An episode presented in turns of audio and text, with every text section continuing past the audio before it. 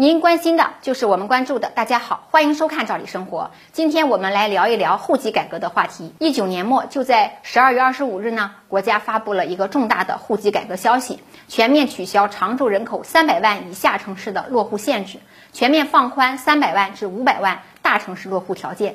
从表面上看，这是一组数据的变化，三百万以下城市落户限制没了，三百万到五百万大城市的落户更容易了。那这个政策背后啊，其实还有五个字，意味深远，甚至对很多人的未来呀产生重大影响。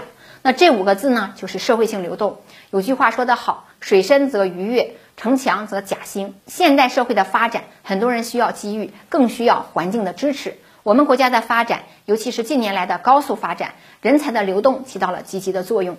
有句话说：“流水不腐，户枢不蠹。”人才的流动对社会的发展起到了非常积极的作用。从农民工、小商小贩、个体户到毕业于各高校的专业技术人才，因为流动呢，让经济发展活力倍增。那之前的户籍制度多多少少的在用人制度方面呀、公共服务方面呀、档案管理方面以及教育等都有所限制。那么现在社会性流动会给大家增加更多的平台，去除更多的壁垒，让大家感受到更多的公平性。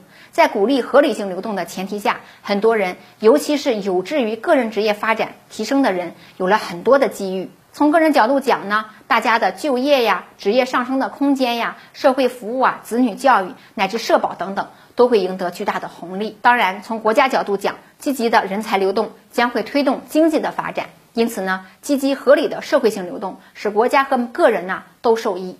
那时间关系，今天的话题就聊到这儿。这么多利好，您都读懂了吗？欢迎您跟我们互动和交流。明天见。